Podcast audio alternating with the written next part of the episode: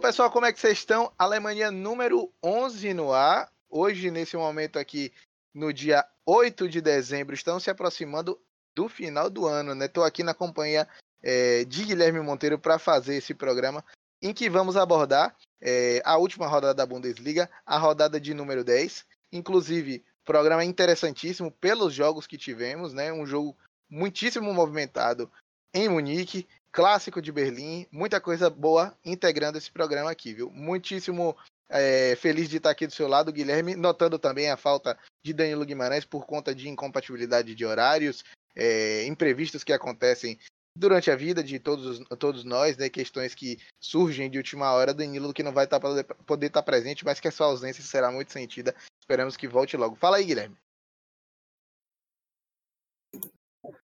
Olá, pessoal. É, mais um horário FC, mais uma Alemanha, né? É, começando. É, tô, bem, tô, bem, tô bem na expectativa da gente comentar aqui um pouco mais sobre a rodada, né? A rodada que até uma rodada incomum devido ao resto das outras, né? Uma rodada com jogos bem legais, bem interessantes mesmo. Então, que tem sido até difícil na Bundesliga ultimamente. Sim. Mas essa, esse início aí, esse, essa rodada 10 foi um pouco à parte e foi muito boa de, de a gente ver, de acompanhar. E já já a gente aí vai, vai dissecar um pouco mais. Pois é, só corrigindo a Alemanha número 12, eu que tinha falado a Alemanha número 11. Eu sempre acabo me perdendo um pouco nessas, nessas contagens de programa, mas já ratifiquei aqui, é porque é bastante programa. E geralmente não acompanha o número da rodada, né? Geralmente a gente faz alguns episódios a mais, acaba desmembrando em dois. Quando terminar o turno, a gente faz um, um episódio de balanço também, pra gente saber o que, é que aconteceu até a primeira metade do campeonato. Mas sem mais delongas, né? Tratando aqui de campo e bola do que aconteceu na rodada, tivemos né, o jogo mais esperado da rodada. Um jogo que poderia trocar a liderança de mãos nesse momento do campeonato. Um jogo envolvendo a equipe do Bayern de Munique e uma equipe, a equipe do Red Bull Leipzig, né? A equipe, as equipes de Flick e de Nagelsmann, respectivamente. É, duas equipes que vêm é, razoavelmente bem na Champions League. O Bayern, sem dúvida nenhuma, muito bem. E o Red Bull Leipzig num grupo um pouco mais é, complicado, mas que parece que nesse momento vai encaminhando uma classificação. É, mas em um jogo muito disputado na Bundesliga, na Liga Doméstica, o Red Bull acabou perdendo a hipótese de, de assumir a liderança, né? Principalmente após ceder o empate, né? O gol do que o, o, Thomas Miller faz e que dá números finais da partida foi um gol muito parecido em construção, em falha defensiva, né? Ali no meio no meio de zaga, principalmente com uma conclusão parecida com o gol que o Emil Forsberg, inclusive, faz para colocar o Leipzig na frente, né? É, pelo, pelo que foi a partida, uma partida muito movimentada, trocas de liderança no placar em, em, alguns momentos, fica o gostinho de que poderia ter saído com um resultado melhor na partida, não foi, Guilherme? É, o resultado poderia ser, é, de fato, talvez, eu acho que o empate no final das contas ficou justo, mas sim, talvez sim. com um, dois gols a mais, mas também não faz muito disso.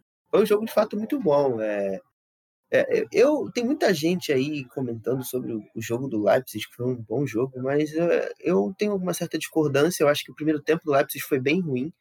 Uh, o Bayern conseguiu ser melhor, conseguia, principalmente quando o Musiala entrou, devido ao do Javi Martinez, o, o, o Bayern cresceu no, o Bayern cresceu no jogo e ele ali junto do Miller ali conseguiu fazer com que alguma coisa das tentativas de de bolas longas, né, de inversões que o, que o Bayern tinha de intenção para o jogo, funcionasse. Né? Muito naquela recuperação de bola, trabalhando, circulando a, a bola ali no, no em ataques rápidos e, e, chegando até os gols.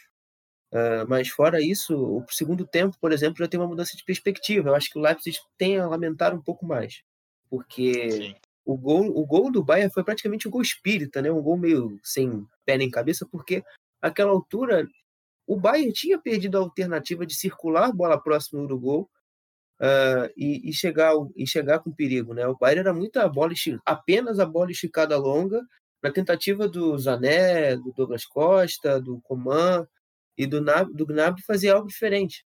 Mas não saía nada dali. Sempre, os passes sempre saíam errados do Zura, do Boateng e, e o jogo ficava travado. Então, o Bayern, o, o, Leipzig conseguia controlar nesse aspecto, entre aspas, controlar, né? Porque quando o Leipzig recuperava a bola, o Leipzig simplesmente não tinha saída, e isso foi comum nos dois tempos. Você poderia dizer ali no mínimo, no mínimo recorte ali do início do segundo tempo que sai o gol do Forsberg que você via alguma coisa diferente. mas não dá para dizer que era um padrão, porque isso aconteceu por cinco minutos, depois voltou ao normal. Então é isso, acho que o jogo em si foi muito bom, com muitas chances, como você já citou, e dando as, impressões das duas equipes, o empate é justo, ainda mais pelo que eu citei aqui do Bayern, melhor no primeiro tempo, e no segundo tempo o jogo com o Leipzig levemente melhor. Sim, e vale a pena destacar aqui a partida que o Coman fez, né? Três assistências, a partida que o Thomas Miller também fez, marcando dois gols. A partida que fez o Musiala, dinamizando o meio de campo, ele que pode atuar tanto de forma mais centralizada, como você trouxe, mas também já atuou de forma mais aberta. Eu lembro no primeiro jogo da temporada, o Musiala entrou naqueles oito contra o Schalke, ele jogou de forma aberta também, contribuiu é, de uma forma muito efetiva. Né? Ele é um jogador que tem se mostrar, o Flick tem promovido as suas entradas, porque acredita muito no potencial do Musiala, mas é um jogador que pode evoluir muito e já tem mostrado que pode é, trazer bons acréscimos para esse time do Bayern Munique em posições diferentes também.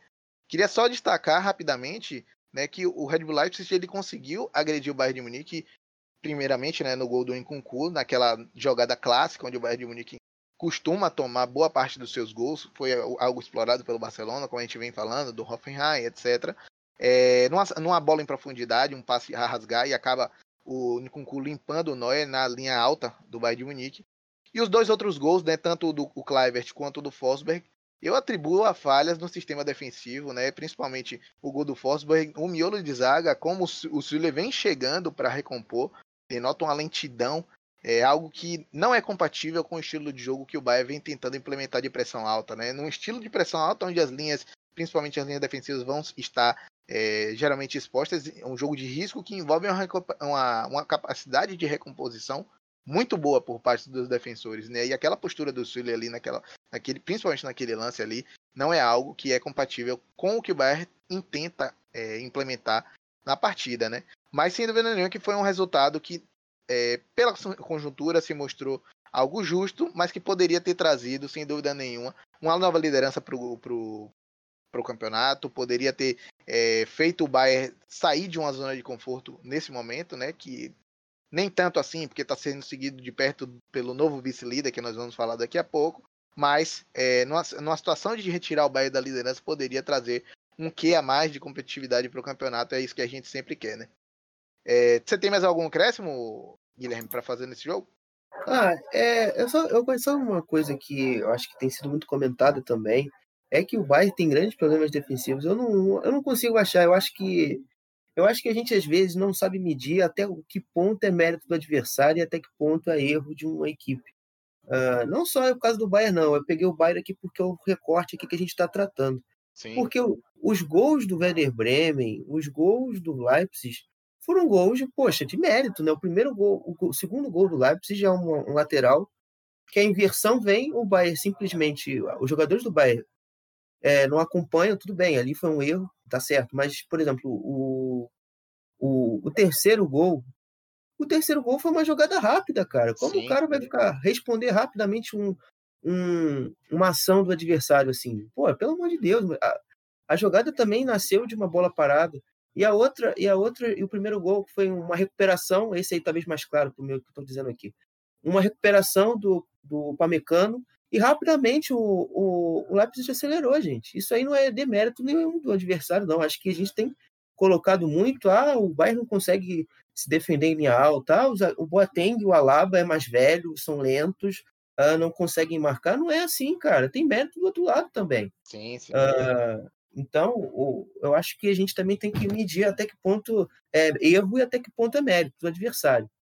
Eu acho que no primeiro gol fica muito mais mérito do adversário, por exemplo.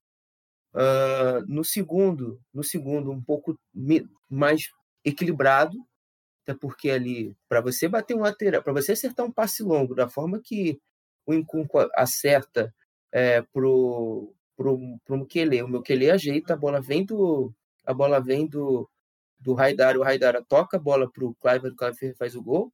Também é outro mérito do adversário. E, e como também no terceiro ali o cruzamento sensacional do Angelinho, depois de uma circulação rápida da bola.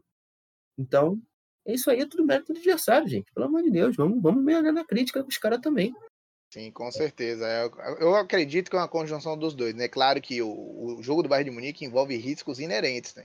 Principalmente questão da recomposição, a questão dos passos a rasgar que sempre ferem, mas com certeza que existe mérito do outro lado também, até porque muito desses, muitos desses jogadores, principalmente fomentados pelas comissões técnicas, estudam né, os principais gols que toma o Bayern de Munique, os principais gols que cede o Leipzig. Então, um jogo muito mais estudado e para fazer o gol no Bayern de Munique tem que ter muito mérito também, né? Não é à toa que o Bayern de Munique em diversas partidas passa sem ser vazado Manuel Neuer, que é um dos goleiros que mais tem estatística, né? Momentos de clean sheet da Bundesliga nesse momento aí. Se eu não me engano, na marca recente de 250 clean sheets na carreira.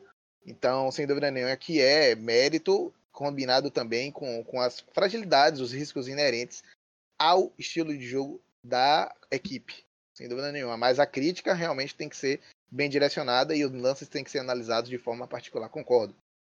É, passando aqui para o próximo jogo, né, um jogo que envolveu também uma expectativa. É um jogo que você já vinha falando anteriormente, né, como cresce o time do Frankfurt em confrontos decisivos, principalmente com é, é, equipes da parte de cima da tabela. É, e o jogo terminou empatado. Mais uma vez o Borussia Dortmund demonstra uma desorganização ofensiva notável, não consegue é, fazer é, capitalizar as suas principais oportunidades. E aí fica dependendo muito, né, de forma previsível das individualidades. Destaques para o Schultz, que começou essa partida, ele que acabou entrando é, na lateral esquerda, contribuiu de na, na, fase defensiva, contribuiu também um pouco na parte da criação, mas sem dúvida nenhuma que o resultado não foi dos melhores. Empate em 1 a 1 com o Frankfurt, gol do Camada do Frankfurt e para o lado do Borussia Dortmund, dependendo é, da individualidade do Giovanni Reina. É, empate com sabor de derrota, né, Guilherme? Sem dúvida nenhuma que esse jogo aí, claro, respeitando também a equipe do Frankfurt, mas é um jogo para uma equipe que busca um título ou brigar pelo título, é um jogo para ganhar.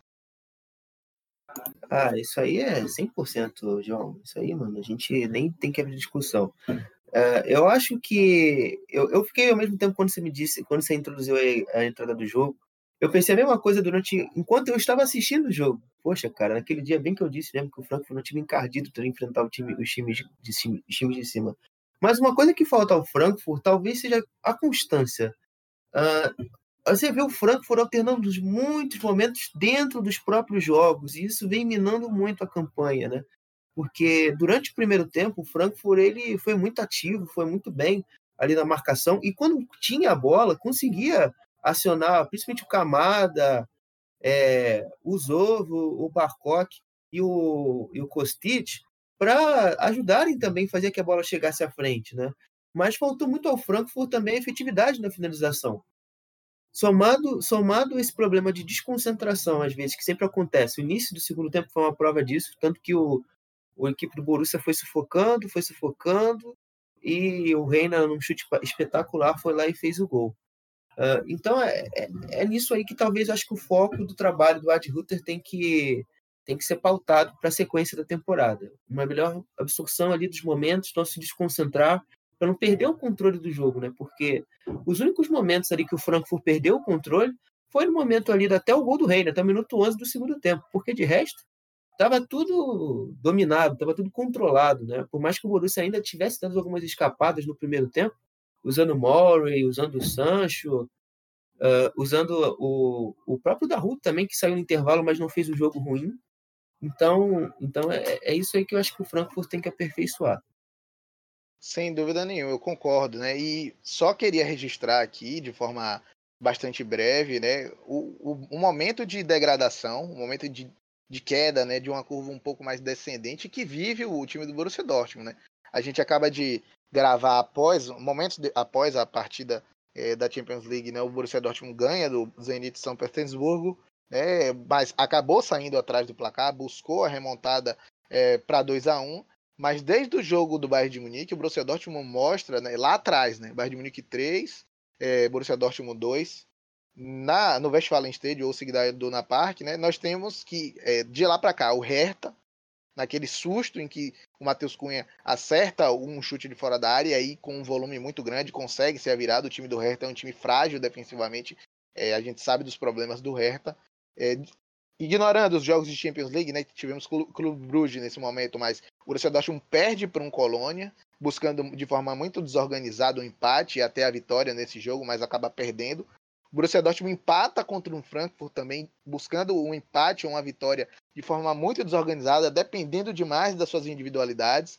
É, se o Bayern de Munique vive momentos onde as individualidades são potencializadas pelo coletivo, Borussia Dortmund não tem um coletivo que possa é, potencializar suas individualidades. Né? As individualidades se encontram sufocadas e esse, esse, essa desorganização do, ofensiva do Borussia Dortmund é, acaba pesando muito para conseguir os resultados que são importantes para a manutenção de uma chama acesa de competitividade dentro do, do campeonato alemão. Você falava da Lazio também, né, Guilherme? Fala aí. Não, é, é que você estava citando as equipes, eu lembrei da Lazio também. Ah, e sobre, e sobre o tema Borussia Dortmund, eu sigo nessa linha. Eu acho que o baque psicológico pós-derrota do Bayern foi muito forte você vendo só que, de fato, ali, quem está resistindo bravamente é o Delaney, que tem feito uma temporada excepcional, uh, o próprio Erling Haaland, o, o Roman Burke e o, e o Hummels, né? Mas também depois que o Hummels fez no The Clássica, também se ele não voltasse é, trincado na raiva e na determinação, ele também tinha que tomar uns tabefes. Mas, enfim, ele, ele também está bem nesse, nesse recorte. Mas é, é difícil, é muito difícil a gente tentar ver alguma, alguma saída nesse momento de pro Borussia. Primeiro porque você já disse o tema ali que eu sempre bato na tecla ali da despotencialização dos jogadores. Segundo que você tem muitas lesões, né? Só hoje você pode ganhar ainda mais, você perdeu o Murray para ser sequência, você perdeu, agora está na iminência de perder o Torgan Hazard, ou seja, você está sendo mutilado sequencialmente e você não tem peça de reposição, aí você vai tentando até você quebrando o processo de jogador de base, né? Como por exemplo o Knauf, que é um jogador que estreou hoje no jogo contra contra o contra o Zenit, que deu para ver pela timeline no Twitter, não viu o jogo. Então é isso. E, além do Mukoko, né? O Mukoko também jogou esse jogo contra o Frankfurt e não fez um bom jogo. Uh, também é jovem, tem 16 anos, vai oscilar, vai fazer jogos bons e ruins. Então é isso, cara, para você ver como a bola de neve do Borussia Dortmund está só crescendo, só aumentando. E você não vê nada é, para se tomar uma providência, você não vê uma postura de Hans Joachim Watzke, é, Michael Zorc, ah, de Sebastian Kell, de Zamer, de qualquer diretor aí, cara, de tomar alguma postura, de cobrar esses atletas porque o, o, o, meu amigo e companheiro do Chico GFC, o Vitor Ravé, ele falou uma coisa, cara, que é muito verdade. Falta querer vencer, falta querer se determinar a ganhar os jogos, falta querer alguém chamar a responsabilidade, bater no peito e dizer, eu resolvo. Tirando o Haaland, que tem esse espírito, tanto que ele acho que diz, disse uma, a, na segunda-feira, segundo o Mino Raiola Kicker, é que ele está chateado, ele está emburrado com o Borussia. Por causa que ele talvez ele não veja exatamente esse espírito, essa mentalidade que ele tem nos outros atletas. Quem pode impulsionar isso dentro do vestiário? O treinador. E olha a mentalidade do treinador que temos hoje. Uh, ah, foi, é como se quase não foi lindo o empate contra o Eintracht Frankfurt. Eu ficaria, eu ficaria satisfeito com o empate contra o Augsburg contra o Colônia. Ah, peraí, amigo. Pô, eu sou Borussia Dortmund, eu quero meu time ganhando tudo, eu quero meu time determinado, eu quero meu time vencedor. Se você vem para cima de mim mandar essa, desculpa, eu não tenho outra coisa para te pedir a não ser sair do meu clube, é isso que eu quero. Eu aqui estou tomando essa postura. Eu acho que aqui, lá também deveria haver a mesma coisa, esse tipo de cobrança uh, acima do Lucian Favre. Pois é, porque o Favre ele já tem um trabalho já há algum tempo, né? Um trabalho já nele já é, apresenta alguns sinais de maturação e dentro desse tempo de maturação os resultados não são satisfatórios pela gestão do elenco, pela utilização das peças. A gente sempre fala aqui do Brandt não sendo utilizado muitas vezes, em muitas ocasiões, né? Vamos ser justos que em algumas ocasiões também ele é utilizado na melhor posição que a gente discute aqui dele. É, mas é um trabalho que, atingindo seu maior nível de maturidade, não logra né, as características de um trabalho maduro. Né? como é o trabalho do, do, do Klopp no Liverpool, como é o trabalho, como vem chegando a um nível de maturidade também, e, e galgou um nível de maturidade muito rápido, o trabalho do Flick no Bayern de Munique, claro que ele veio de dentro também, então entende o que é estava acontecendo por mais que apontou mudanças cruciais dentro do 11 e dentro do elenco para que chegasse nisso, vira, tivesse uma virada de chave. Como, por exemplo, outros trabalhos, né, até o momento de, de, da passagem dessa maturação a ter um declínio, né? Então a gente parece que a gente já está vivendo um declínio que é sustentado, né? Principalmente, e aí eu concordo com, com o Vitor Habert nessa citação que você traz, é num momento de declínio onde as coisas estão inertes, né? O, o parece que vai ficando cada vez mais, os jogadores, alguns que se sentem com um pouco mais de costa larga, vão demonstrando sua insatisfação. O Haaland é um cara que demonstra ambição. Não me, não me assustaria se o Haaland saísse para uma sucessão é, de cadeira, cadeira essa ocupada pelo Lewandowski, porque o Bayern Munique tem a ambição de ganhar tudo. Então, é algo que não me, não me agradaria muito, não porque sou torcedor do Borussia nem nada mais, pela liga, sabe? Porque isso vai causar um fator de desequilíbrio muito grande. O Haaland é um jogador que, por mais que se mostre incomodado, não sei se você vê da mesma forma, o Haaland depende de outros jogadores, principalmente, claro, a gente vive um momento de, de futebol muito mais coletivo, mas assim como o Lewandowski depende muito de outros jogadores para fomentar o, o, o, canhão que ele é, o artilheiro nato, o Haaland também depende, né? Jogadores com características diferentes. Mas, por exemplo, existem jogadores que dependem um pouco menos, né? Como, por exemplo, o Sancho. É um cara que pode vir buscar uma bola no meio do campo, construir uma jogada e finalizar a jogada. Ele pode passar uma bola também. Mas o Haaland, ele é um cara que se mostra extremamente insatisfeito, porque ele sabe que o elenco tem qualidade, ele sabe do seu potencial, e ainda assim se frustra todo jogo que o Borussia Dortmund se apequena frente a um jogo como esse, que tem que ganhar os três pontos, e que tem que manter a disputa pelo título acesa, tem que mostrar para o Bayern Munique que está no seu retrovisor. Então é realmente uma situação complicadíssima que vive é, o Borussia Dortmund com o seu treinador. A gente vai falar um pouco mais do treinador de umas declarações polêmicas que aconteceram durante a semana aí, é, nesse programa aí, já dá mais para o final. Mas é isso, Guilherme. Acho que sobre isso aí eu não preciso nem falar mais nada, não, cara. Acho que já passou a régua aí. Basicamente é, é isso aí mesmo. Uh, sobre, e sobre uh, talvez a única coisa que eu possa complementar aqui é a questão do coletivo potencializando o individual que você citou do Haaland. E é isso mesmo. É, o, o próprio Reina também, você citou o Sancho, eu também trago o Reina. É um cara que quando a bola pode chegar no pé, ele pode sozinho é, rabiscar três, quatro e chegar na cara do Sim. na cara do goleiro e fazer um gol, sabe? Então, ele é um cara também diferente. Então, é isso. O, Sancho, o, o Haaland, o Paco também, no tempo que jogava, o próprio Batshuayi, é um cara que sempre dependia da, do passe vir, né? E, e, depois trazendo o contexto do jogo de novo, saindo um pouco do tema Haaland, é, o Brandt foi esse cara. O Brandt reposicionado dentro do jogo, ele rendeu no segundo tempo algo bom. Ele fez com que a bola chegasse bem para o Mocuco, chegasse bem para o uh, porque o Rosner não jogou, mas chegasse bem para o Reina, enfim, deu algo diferente ali quando ele jogou na posição certa. E é, depois a gente já, já até comentou sobre a questão da potencialização do, do jogador mediante ao esquema, né? Pois é. Agora passando de Borussia Dortmund, nesse momento um pouco mais caloroso do, do podcast, vamos falar agora do clássico né, de Berlim, o clássico que envolve as equipes do Hertha e a equipe do Union. Um clássico, nesse momento da Bundesliga, foi interessantíssimo, a gente trouxe para um holofote um pouco mais interessante, porque foi uma derrota né, depois de uma sequência maravilhosa do Union, uma sequência que até se conjecturou competição europeia, e o Urs Fischer acabou baixando um pouco mais a bola, e pela vitória do Hertha, né, o Hertha que vem oscilando dentro do campeonato, conseguindo alguns resultados diferentes daquele momento inicial terrível que viveu com derrotas consecutivas. E o jogo, para mim, viu, Guilherme? Eu acabei não assistindo esse jogo na sua completude, confesso, mas é um jogo que foi bastante condicionado muito né, pela, pela expulsão é, expulsão essa que aconteceu é, para o time do Union Berlim, uma expulsão que acabou condicionando os rumos do jogo, já ainda no primeiro tempo. Aos 23 minutos, o Andres foi expulso. Há muito, pouquíssimo tempo após, depois do, do, do gol do Awoni. Desculpa aí se a pronúncia não tiver correta, porque realmente um, um nome difícil de, de, de, se pronunciar. Mas o resultado foi construído no segundo tempo e essa, condicion, essa substituição, para mim, parece ter realmente condicionado bastante o jogo. Dois gols do Piatek e um do Pecaric. É, é basicamente isso. Eu acho que a releitura fica muito, muito fácil nesse, nesse lado. O jogo antes, o pré, o pré, o pré-expulsão acho que é até mais importante a gente mencionar do que em si o pós-expulsão, porque a, a, quando tem uma certa expulsão, o jogador em desfalque, descaracteriza um pouco a, o jogo e até mesmo a própria análise que a gente tem que fazer. Inclusive o seu Christoph Piatek pós-jogo fez uma análise, é, claro, jogando meio para a galera, mas a gente sabe que quem viu o jogo, quem estava inerente de paixão ali envolvida, sabe que não foi bem assim da forma que ele tocou.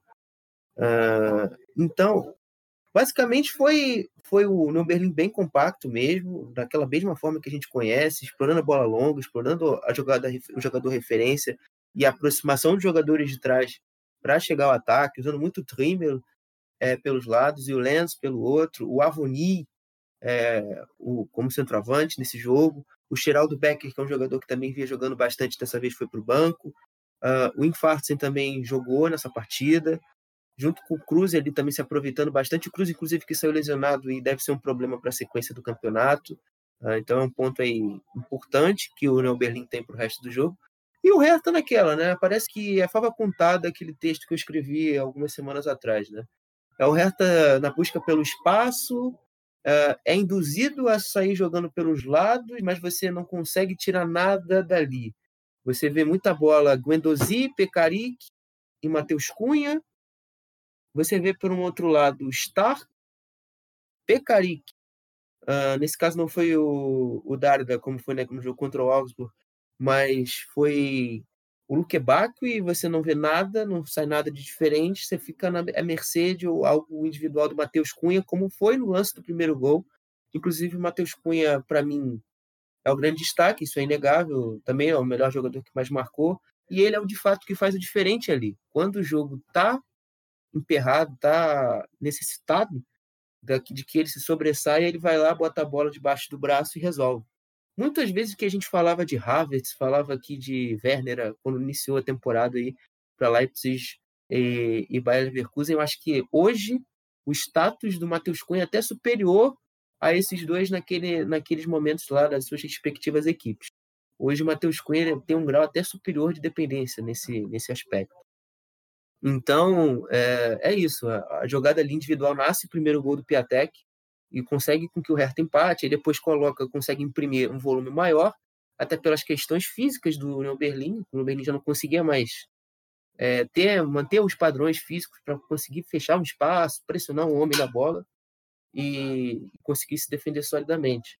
E aí depois foi embalando o Tec e o gol do Pekarik, é, que foi inclusive, se eu não me engano, foi o primeiro gol, né? O rebote do Lutzer. O Lutzer redá o rebote e o Pecarico faz o gol.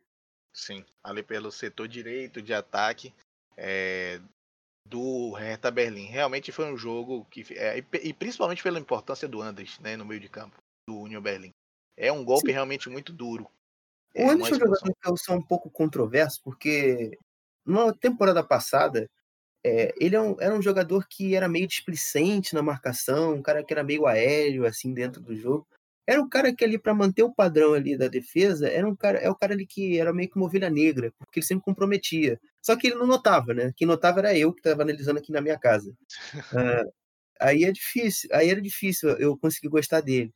Mas enfim, essa temporada não, é, ele tem feito uma boa temporada, ele ali o Grisbeck, ou o Grisha Pramer, como jogou também essa, essa rodada, tem feito uns bons jogos. Eu acho que foi até interessante também o Grisbeck jogar junto dele, porque eles se conhecem, eles vieram do Heidenheim, um, cada um no seu tempo, foi parar no Union Berlim e eles estão se encontrando, estão jogando bem juntos.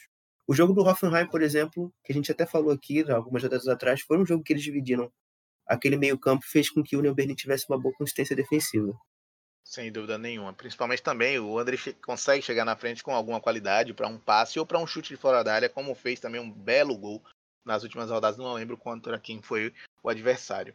Mas fato é que esse jogo realmente encerrou uma, uma, uma sequência, desculpa, muito positiva do União Berlim e realmente os prejuízos, né, os cacos que vão ser colhidos após, principalmente a gente não sabe da, da lesão, a gente já sabe, Guilherme, da, da extensão, né, da magnitude da lesão do Cruz, não, não, mas é, mas é muito fato que ele não deve jogar a próxima rodada aí pelo União Berlim, não. Eu, e o União Berlim também, até falando já dando sequência um pouquinho, é uma sequência chata que o União Berlim vai ter nesses próximos jogos.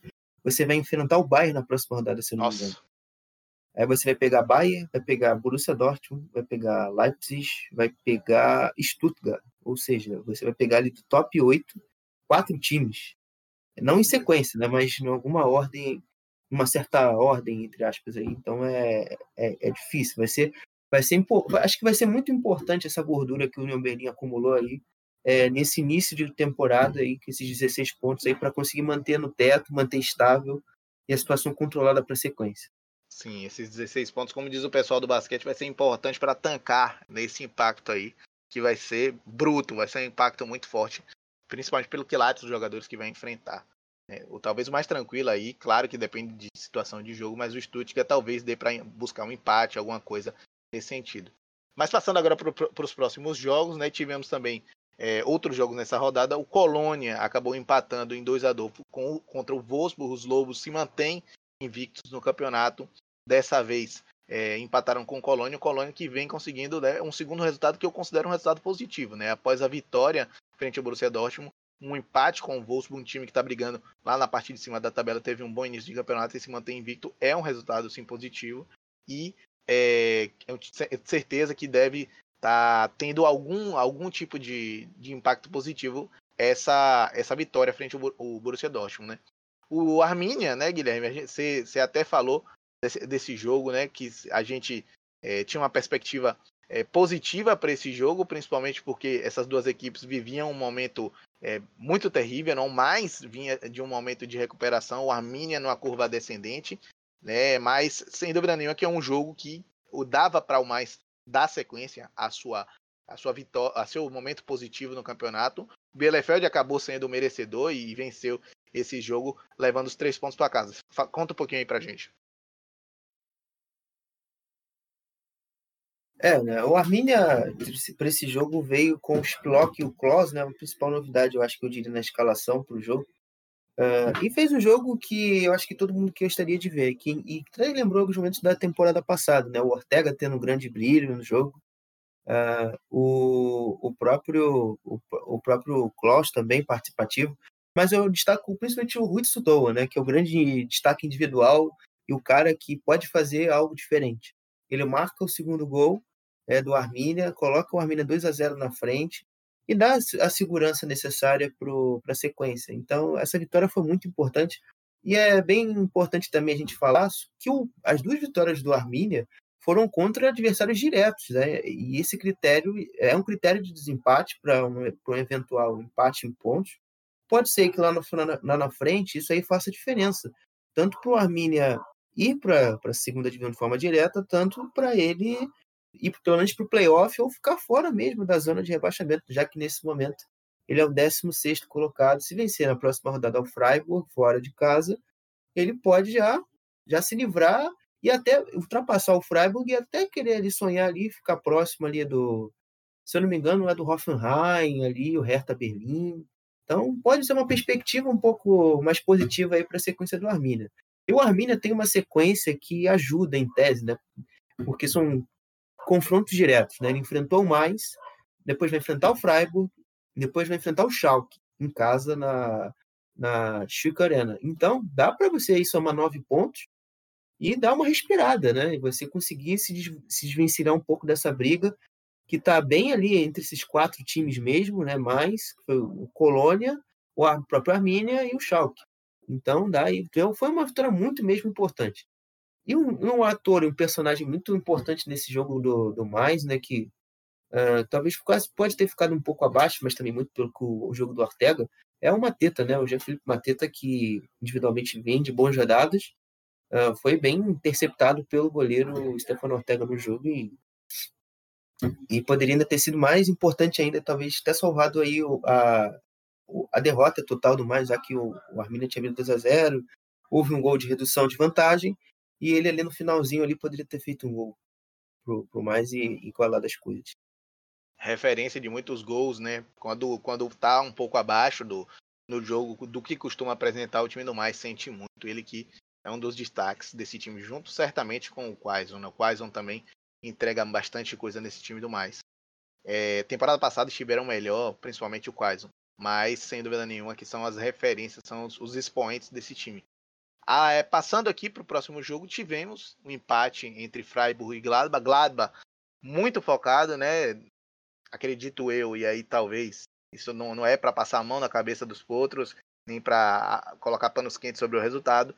Empate que reflete pela, pela qualidade das equipes. É, o Freiburg é sempre um, um, time muito difícil de se bater em casa, um time que dentro da Floresta Negra se, se coloca de forma é, consistente. O Gladbach, muito focado também depois da derrota frente à Inter, uma derrota dolorida, com gol anulado.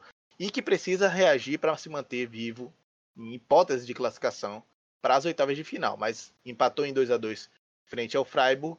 Esse foi um jogo que aconteceu já no sábado, né, 2 a 2 Os gols é, foram marcados pelo Gladbach, é, pelo, pelo Embolo, pelo Alessandro Plea, e do lado do, do Freiburg, o Leinhardt e o Grifo marcou também de pênalti. É, passando agora para o próximo jogo. Esse jogo aí, Guilherme, jogo polêmico, viu? Envolveu alguns jogos, alguns lances, né? principalmente o segundo gol do Stuttgart.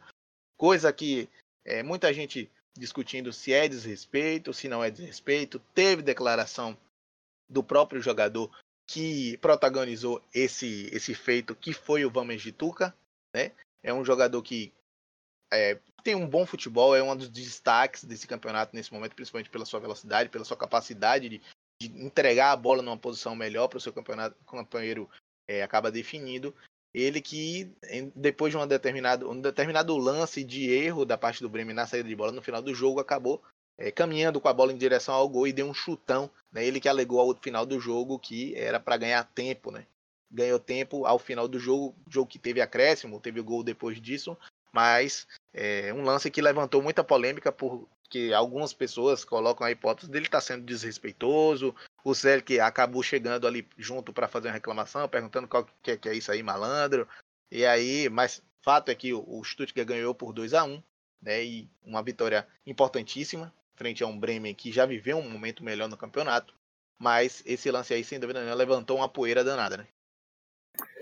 Ah, cara, eu vou ser um pouco. É, ter uma opinião um pouco diferente, né? Porque, por exemplo, o nosso companheiro Danilo aqui, que infelizmente não pode estar com a gente aqui hoje, inclusive, melhor, torcer para que ele supere logo esse problema aí que aconteceu hoje, ele não está conosco.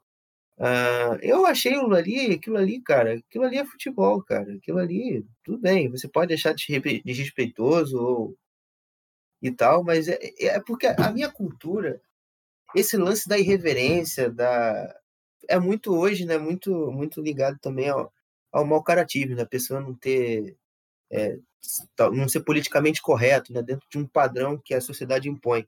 Eu, eu dentro da minha perspectiva, não, não, não impliquei, inclusive fiquei chateado porque o Ramon de Tuca tomou o cartão. Porque ali, cara, ele tá no direito dele. Eu lembrei, inclusive, do, desse lance, quando eu vi assim logo de cara, eu lembrei logo do Túlio na Libertadores de 96, é, ele parando frente à linha do gol, dando toque de letra e fazendo o gol de costas. Então, foi também, de certa forma, também lembrou um pouco o lado afetivo.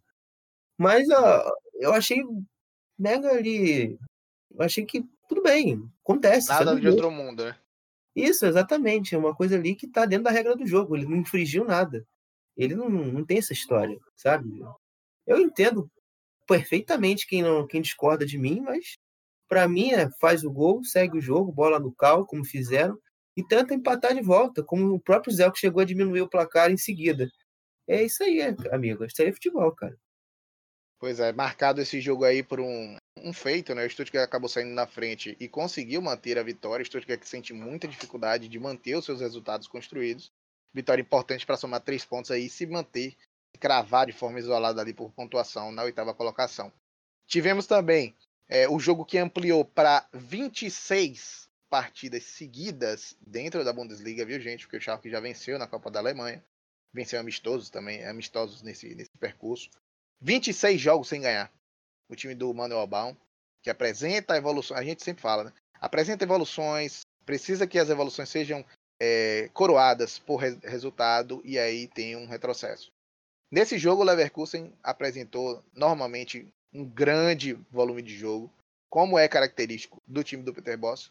Nesse momento do, do campeonato, o Leverkusen tem sentido um pouco de dificuldade, viu, é, Guilherme, de concretizar algumas oportunidades. Isso tem a ver também com algumas ausências. Né? O Alário vivia um momento é, primoroso até o início do campeonato. O Alário não vem, nem vem, não vem aparecendo dentre os titulares. Eu confesso que não sei se é alguma questão de lesão, alguma questão física, não acompanha essa notícia de fora. Foi substituído pelo Patrick Schick ali, que acabou marcando um gol, um gol interessante, marcado pelo Patrick Schick. Me agradou também como vem evoluindo dentro de campo. Como eu lembro da, da, de uma das primeiras exibições do Florian Wirtz e como ele mudou daquela primeira exibição em que inclusive uma das, uma das suas primeiras acabou sendo é, marcando um gol em cima do Manuel Neuer numa partida contra o Bayern de Munique. E como está hoje o Florian Wirtz, um jogador mais amadurecido, mais consciente do que faz dentro do campo, mostrando uma capacidade de passe interessantíssima, principalmente para a proposta do time do Boss. Mas realmente os resultados não ajudam o Schalke, né? Gol contra nessa partida. Tivemos uma, uma partida extremamente condicionada para um dos lados. O Schalke até consegue em alguns momentos chegar ao gol. Isso demonstra alguma, alguma capacidade de ferir o adversário. Isso é importante para qualquer hipótese de vitória mas hipótese é, sequência, desculpa, negativa alargada para 26 jogos. Bayer Leverkusen assume, assume de forma é, inédita nesse momento, nessa campe nesse campeonato, a vice-liderança atrás do Bayern de Munique com 22 pontos. Mais um jogo interessante em que o Schalke não consegue é, ganhar. E até o Manuel Baum é, parece que vai tentar contar com força máxima nos seus próximos jogos aí, até esquecendo algumas desavenças dentro do elenco, né, Guilherme? Exatamente, né? O enfoque, eu acho que hoje dentro do dentro do Schalke é tentar organizar a parte interna do clube, né, com essa questão das dispensas do Ibisevic, que deve sair daqui a 23 dias, né, já que ele vem ter o vínculo encerrado dia 20, 31 de dezembro. Uh, o Harit é, sendo reintegrado hoje, saiu notícia. Uh, o Bentaleb deve caminhar para o mesmo caminho, deve ter o mesmo, mesmo caminho. Então, é, primeiro você tem que acertar dentro de casa para você pensar enfrentar os adversários e tentar vencer, né? Isso tem sido, isso tem sido feito. Uh, dentro do contexto de jogo em si, cara, o Schalke, você vê que tem, é, como eu já disse, fica tudo muito na intenção.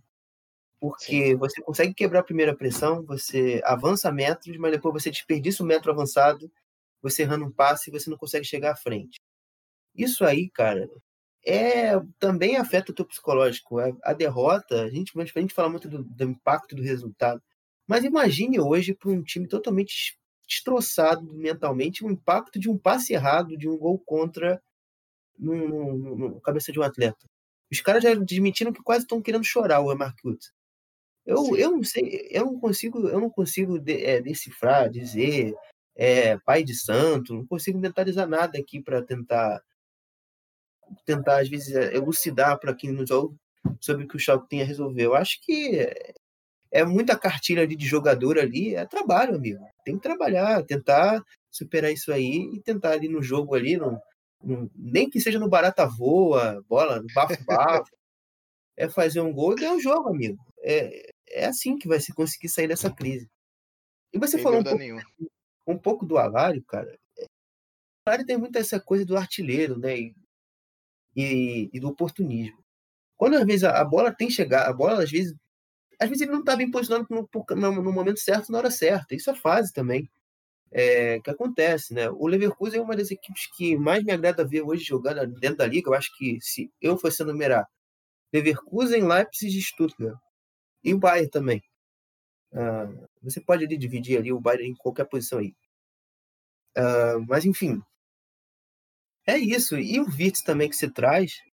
Uh, o Vitz é, tem. Eu, eu, tenho, eu não consigo dissociar ele do Havertz, porque não só pela proximidade de idade e também de geração para você alçá-lo ao profissional, uh, ele está desempenhando um futebol muito parecido, né? Aquele cara de condução, de conseguir encontrar um, um drible ou uma jogada individual, um espaço curto, criar o um espaço, é, dar o passe decisivo para a bola chegar até o gol. Então, é o, eu acho que também dentro do Leverkusen tem muito essa ideia, né, de Der Neue é, Kai, Der Neue Havertz, sabe? Então, Sim. esse daí também é, é, é, talento que hoje, pelo menos no, na minha bolha Twitter, se chama talento geracional. Eu acho que o Havertz tem, esse Havertz, o Havertz não, perdão, o Wirtz tem essa, tem esse quê de talento geracional, sabe?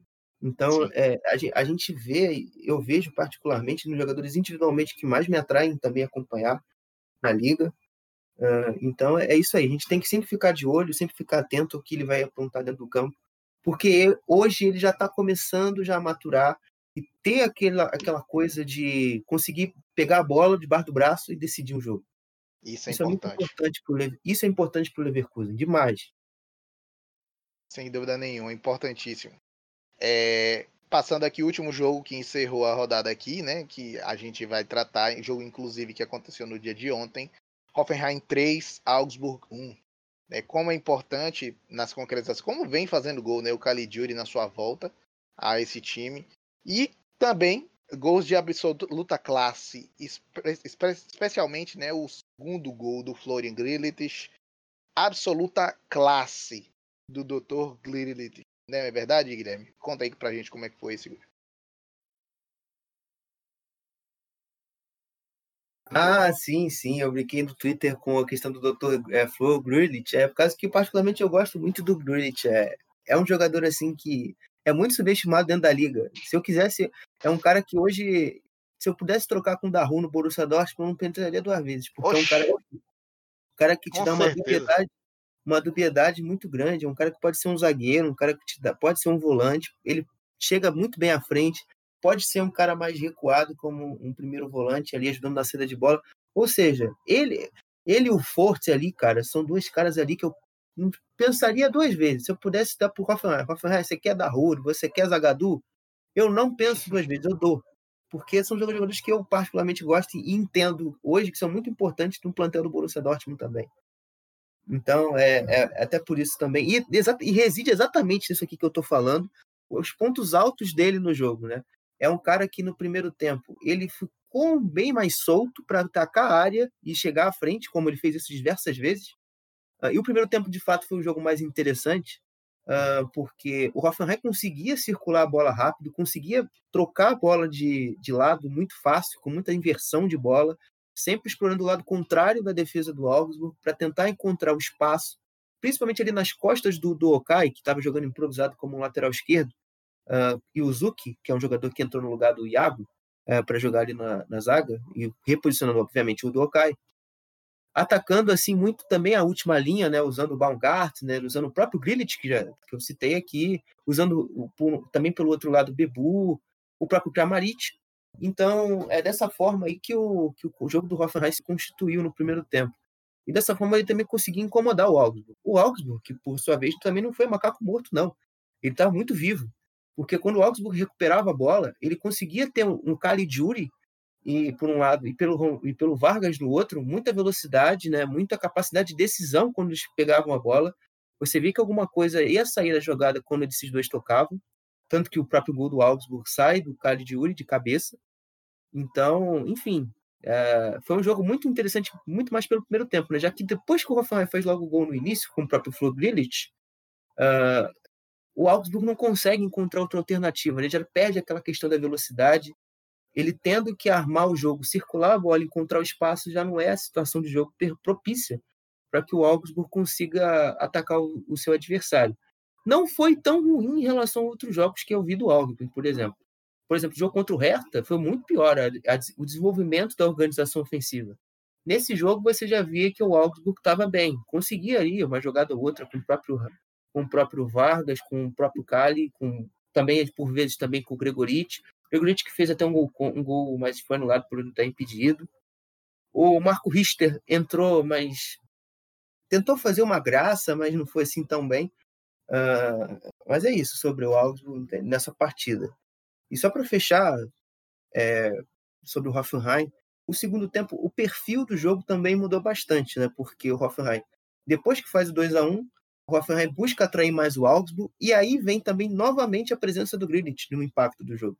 O Grilich se soma é, ao Samasaseku para fazer a saída de bola, e você conseguindo ter com que esses dois homens, muita qualidade no passe, lançassem a bola para os seus atacantes, né, o Bebu, o Kramaric e também, por vezes, o Baumgartner, a bola chegava com muita qualidade à frente, ali na velocidade, amigo, com o Bebu você tem um touro ali com campo aberto ali para atacar.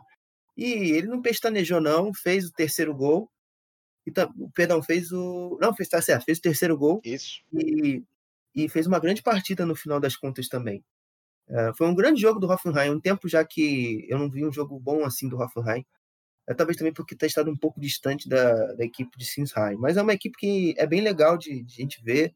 Se você às vezes está aí com. igual ontem, né? Uma segunda-feira, assim, sem muita coisa para fazer, muita coisa para ver, bota no joguinho do Hoffenheim lá para você ver que você vai gostar, você vai curtir. assim, desde a temporada, que desde que o Nagelsmann chegou, né, que eu acho que é a grande expansão aí do Hoffenheim no cenário tanto alemão, tanto europeu, é sempre uma equipe boa de você ver jogar. Sem dúvida nenhuma, né? E isso aí coincide também um momento melhor, né? Claro que a gente não tem que fazer essas associações de forma muito direta, de, principalmente de forma é, a depreciar qualquer peça nem nada do tipo, mas o Dabu já não vinha, não, já não vinha vendo é, já não vinha tendo bom momento, acaba, acaba também voltando para o banco, a volta do Kramaric, que é um dos jogadores expoentes desse time. E para trazer um, um, dado importante, o Grealish marcava um gol, né, a última vez que o Grealish tinha marcado um gol antes desses dois, isso se deu, segundo o pessoal da transmissão, em 2018. Então, né, uma, um posicionamento um pouco mais avançado, com um pouco mais de liberdade, fez com que ele pudesse contribuir de sobremaneira para o resultado da sua equipe. E aí fico com a sua análise que realmente é uma vitória importante, né? O, o Augsburg tentou remontar para o jogo, mas três pontos na conta do time de Sinsheim e é, vitória nesse jogo aí que garantiu a décima colocação para o Hoffenheim nesse momento.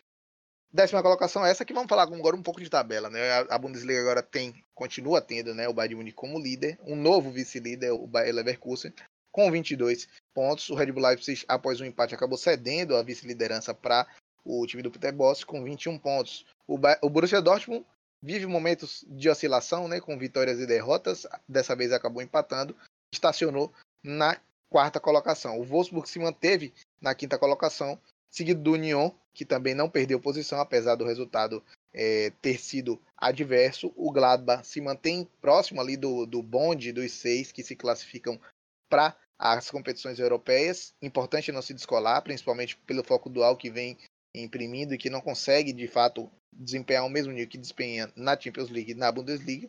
Né? O Stuttgart vem frequentando ali a oitava colocação, a oitava colocação que já assumiu em outros momentos, gordura fundamental para o restante da temporada, o objetivo principal que é a da manutenção.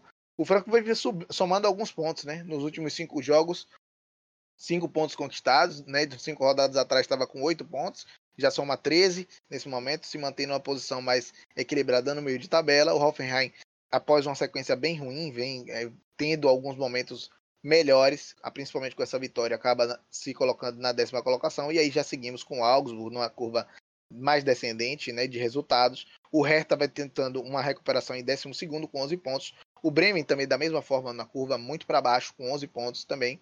É, e temos aí o Freiburg, o Colônia, o Bielefeld, o Mainz e o Schalke, sendo que esses três últimos integram a zona de despromoção. É, o Schalke realmente, nesse momento, com 10, 10 partidas disputadas sem nenhuma vitória, parece realmente estar destoando de qualquer nível dos outros das outras equipes, né? O Mais já venceu, o Colônia já venceu, o Freiburg também na primeira rodada acabou vencendo, já já não flerta mais com, com as vitórias já faz um bastante tempo, né? E o Bielefeld também vem somando seus pontinhos, não somente através dos empates que con conquista, né? O Bielefeld só conta com um empate.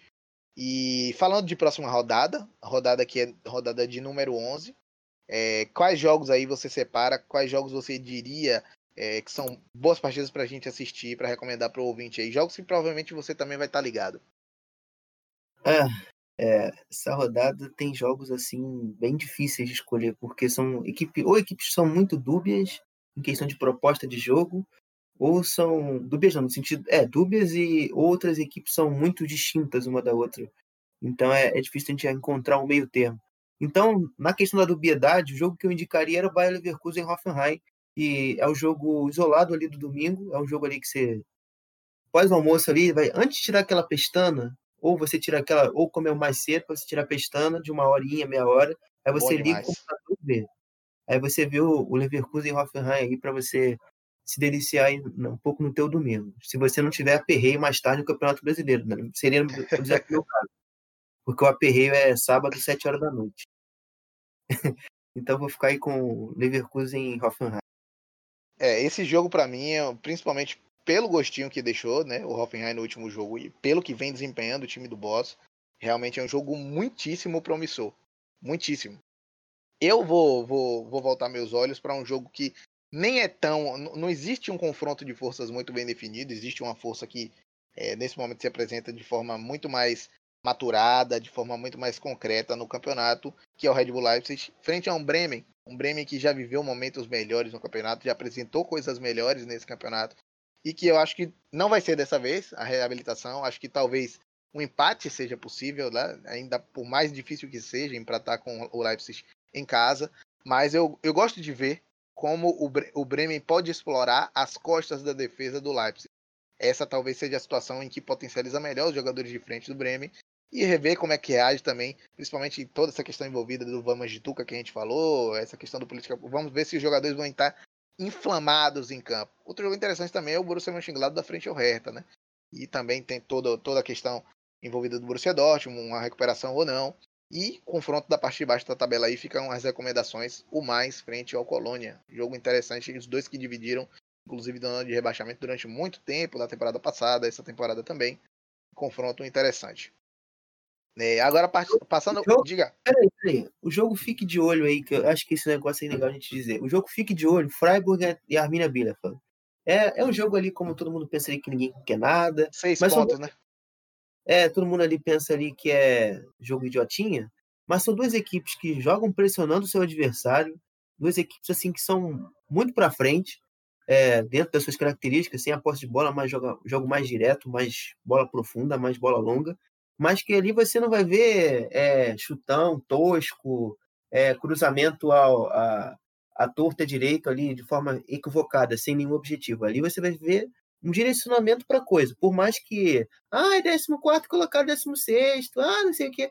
Não, gente, você tem que avaliar o desempenho. E nisso aí, essas duas equipes aí não vão deixar nem um pouco aí falhando você aí, se você também é, curtir um, um aperreiozinho aí também de divisão, divisão estrangeira. Aí.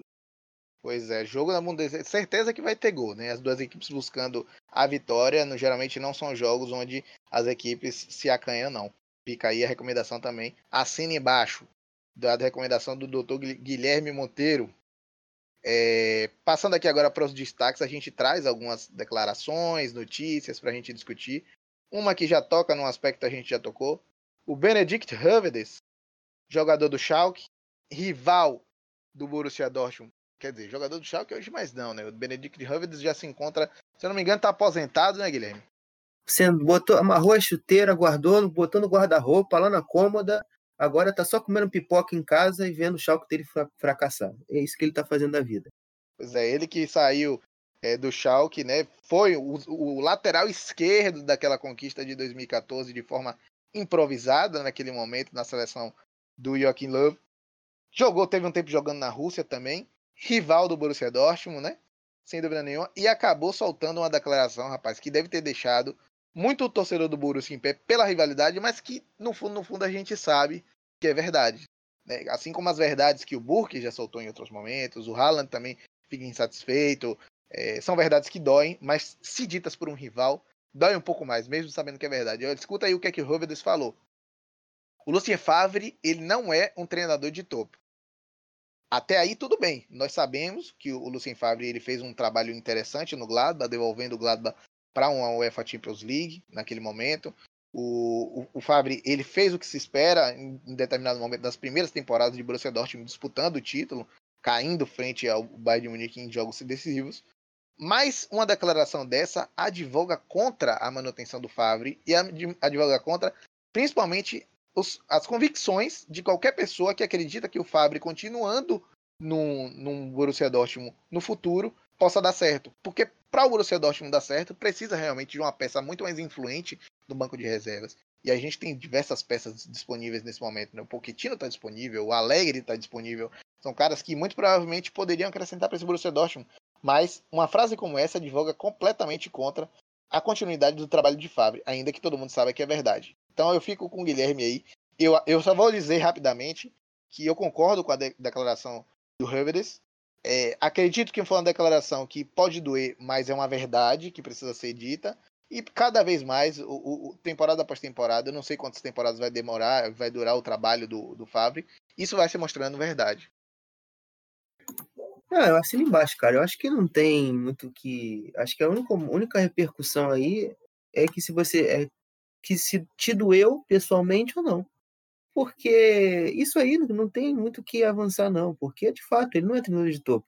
Você vê a carreira dele analisa. O maior destaque ali foi colocar o Nice numa Champions League e o Gladbach numa Champions League. Tudo bem, todo respeito às instituições que tem aí, tanto Gladbach, tanto Nice.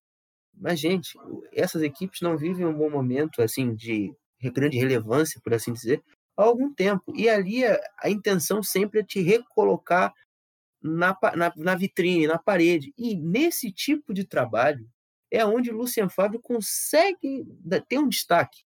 Porque me parece que sempre foi assim na carreira dele. Você vê que o primeiro título dele, se não me engano, foi no Servette, um clube da cidade de Geneve, na Suíça, uh, onde ele conseguiu o título desse clube, acho que se não me engano foi um dos primeiros títulos desse clube, acho que tem uma grande história dentro do contexto da Suíça, e não vive um bom momento na vida real, também está em baixa.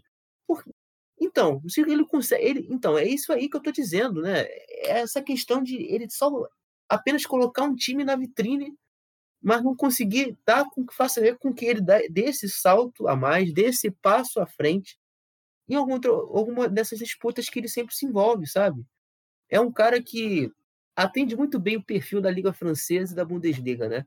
Não no sentido de técnicos geral, mas no sentido em si de jogadores até mais no geral, porque assim como como a liga, né, as ligas são muito focadas em prospecção de e, e surgimento de novos talentos. Você vê que na Bundesliga, tanto de jogador de treinador, você tem isso. Você tem o Marco Rose, você tem o Julian Nagelsmann, o Nagelsmann é um pouco mais já solidificado no mercado. Mas você tem o Oliver Glasner, você tem o Stefan Leiter da segunda divisão. Então, posso trazer ainda um exemplo para cá. Mas você tem o Pellegrino Matarazzo, você tem o Sim. Florian Kohfeldt. Uh, enfim, você tem, esse, você tem esse perfil ali inserido do Lucian Favre. Mas, então, é por isso mesmo que ele é um treinador de topo. Ele é um treinador ali de tentar colocar o clube na vitrine. para encerrar, uh, esse comentário. É, é, isso que tem que dizer, isso que tem que ser dito. Sem dúvida nenhuma. É o que a carreira do Fábio mostrou até aqui, né? A gente não pode fugir e não pode conjecturar algo fora da realidade que a gente percebe, fora da realidade que a gente vê. É, falando aqui rapidamente também de um outro destaque, né? A gente vinha falando, inclusive, se fala de Danilo Guimarães. O Mococo estabeleceu um recorde que vai ser muito difícil de quebrar. Aqui ele acabou estreando numa partida, se eu não me engano, foi contra o Hertha Berlim, né, algum tempo atrás. E ele acabou fazendo a estreia com 16 anos e um dia. E esse foi o recorde de jogador mais jovem a alinhar na Bundesliga. Hoje ele acabou quebrando o recorde também na partida frente ao Zenit. É, de jogador mais jovem na Champions League. Já agora, dessa vez, com 16 anos e 18 dias. Então, ele que nessa última rodada, inclusive, chamou responsabilidade, deu chutes ao gol, teve 45 minutos de partida para jogar. Mas é um jovem que tem, tem muita paciência e que vem chamando a atenção por jogar em categorias acima, por estar tá alinhando de forma tão cedo assim no, no time, que precisa de muita paciência com o jogador, porque não somente, esperamos, né? Principalmente quem gosta de futebol, o talento de jogadores, ver novos talentos, como é o Erling Haaland, né? A gente espera que o Mococo estabeleça recordes não somente de idade, mas também de performance dentro de campo. Né? É, e alguns destaques que a gente vai falar aqui, vou deixar com você. Matheus Cunha fora, não é isso? Na próxima partida. Endurece a, a questão do Hertha para as próximas rodadas. É, exatamente. Né? O Matheus Cunha levou o quinto cartão amarelo, então ele está suspenso sobre esse jogo contra o Borussia Mönchengladbach. E, inclusive, que nesse jogo aí que poderia ele ser, ó, novamente, né, ser o grande destaque, né? Porque o jogo tem tudo para fazer com que o Hertha faça um bom desempenho, né? Porque ele ali é, é porque eu jogo com a cara do Hertha. O Hertha sem a obrigação de vencer, sem a obrigação de propor o jogo. Isso aí faz com que o Luque Bach, o próprio Matheus, tenham um desempenho é, ainda mais é, elevado, né? Então, é, vai ser um desfalque muito pesado aí para esse, esse jogo em específico aí do, do Hertha Berlim. Uh, não sei se você vai falar, eu vou logo adiantando. Pode seguir. Uh, Harit, Davis e Hector podendo voltar aí para a próxima rodada, para as próximas semanas, não próxima rodada necessariamente. O único que pode voltar para a próxima rodada, de fato, seja o Jonas Hector aí no Colônia. O Jonas Hector que não joga desde a segunda rodada contra o Arminia devido a uma lesão na cabeça. Então ele pode jogar ali como um volante e pode ser até interessante a gente observar nesse jogo do Colônia contra o Mais, que vai ser um derby, o Carnaval Derby, que para quem não sabe, o derby do Carnaval. É, com que ele faça uma boa dupla ali com o Chicre e consiga ajudar dar mais suporte para o Andrei Duda é, na criação de jogada, né? Ele é um jogador que se demonstrou na temporada passada, desde que o Marcos Gisdol chegou, como um excelente volante assim, de pisada na área, de ataque ao espaço. Então, pode ser uma outra alternativa frente a um Colônia que tem muita dificuldade de criação, usando até mesmo um jogador de meio campo, com características boas de saída de bola e de passe, que é o Zali, o Zali Oscan ou o Elvis Rashpekai, que têm sido testados ali naquela posição, ou apenas com o Chicre. O Chicre é um jogador mais defensivo, um jogador mais de, de contenção, de proteção ao espaço, sem tanto passe. Mas as melhores atuações aí do, do Colônia foram com o Rashpekai e com o Andrei Duda fazendo dupla, e com o Chicre sendo esse cão de guarda pode, a gente pode ver talvez essa entrada do Hector aí como, como uma alternativa, mas uma que surge aí para o Marcos Gisdo acertar esse Colônia aí e fazer com que o Colônia, que tem um bom elenco para ir para parte de baixo da tabela, não sofra tanto com o rebaixamento. Hoje, na dividida, se a gente quiser colocar o Freiburg no meio, a gente coloca o Colônia tecnicamente acima do Freiburg, mas que, mas que em trabalho, em questão de modelo de jogo, de ideia de jogo, já o Freiburg tem um estágio assim que. Mais avançado. Supera, supera qualquer outro clube aí na Bundesliga, já que o Christian Streich já tem nove anos de Freiburg, então aí, se ele quiser, ele, ele conta do primeiro dia que ele chegou em Freiburg até o último do trabalho dele aí, sem errar, e só adaptando as peças que ele tem, e fazendo sempre um bom trabalho, fazendo com que o Freiburg seja competitivo. Especialmente na temporada passada, né, Guilherme? Ah, sim, sim, com certeza. Mas é, é sobre o Freiburg, a gente, a gente separa talvez um outro programa, para não ficar tão grande, mas é. Mas é, eu, não, eu não consigo ainda anotar esse impacto tão grande que as pessoas dizem aí sobre a saída do Robin Corr e do Wald Schmidt. Não, é, isso aí é uma, até uma questão particular minha. Certo. É, gostaria de agradecer a presença de Guilherme, desejar que Danilo volte logo. Obrigadão, Guilherme, pela presença, pela discussão, pelas pelas considerações aqui e por desenvolver esse programa. Muitíssimo obrigado. Valeu, João. É, saudar também o nosso companheiro Danilo, né, que hoje não pôde estar com a gente. Fazer com que ele, na próxima semana, a gente tenha, enfim, a equipe completa, já que na semana passada quem não pôde fazer, participar era eu, é, devido aos meus problemas. Então, que semana que vem a gente faça novamente mais um bom trabalho, e dessa vez com a equipe completa, porque qualquer elemento do nosso programa que esteja fora faz falta, até por todos os sentidos, qualidade, quantidade e, do, e andamento do programa. Transcorrer o programa com três pessoas, para quem talvez não esteja tão habituado a conduzir um podcast, é muito mais tranquilo que com duas. Você consegue desenvolver o debate é, com mais fluidez, com mais velocidade e com mais qualidade, como eu já disse aqui. Então, é, é isso aí. Estou torcendo muito para o Danilo voltar logo. Riqueza, exatamente, com, com uma, uma, um aporte maior de qualidade, concordo, assim embaixo. Vou me agradecer, vou, vou me despedindo, desculpa aqui, é, e agradecendo a audiência do, de você ligado aí no podcast do Área RFC no Alemanha. Dizer também que nós temos outros programas, prestigiem os, os programas dos colegas, né? É, temos o Kickoff, temos o Champions Cast que deve estar voltando com tudo aí para repercutir esse retorno. Tomara que times alemães estejam todos classificados nos seus grupos, tanto na Europa League quanto na Champions League, torcendo muito pela classificação do Gladbach. E a gente fica por aqui. Valeu, Guilherme, valeu, ouvinte. Valeu!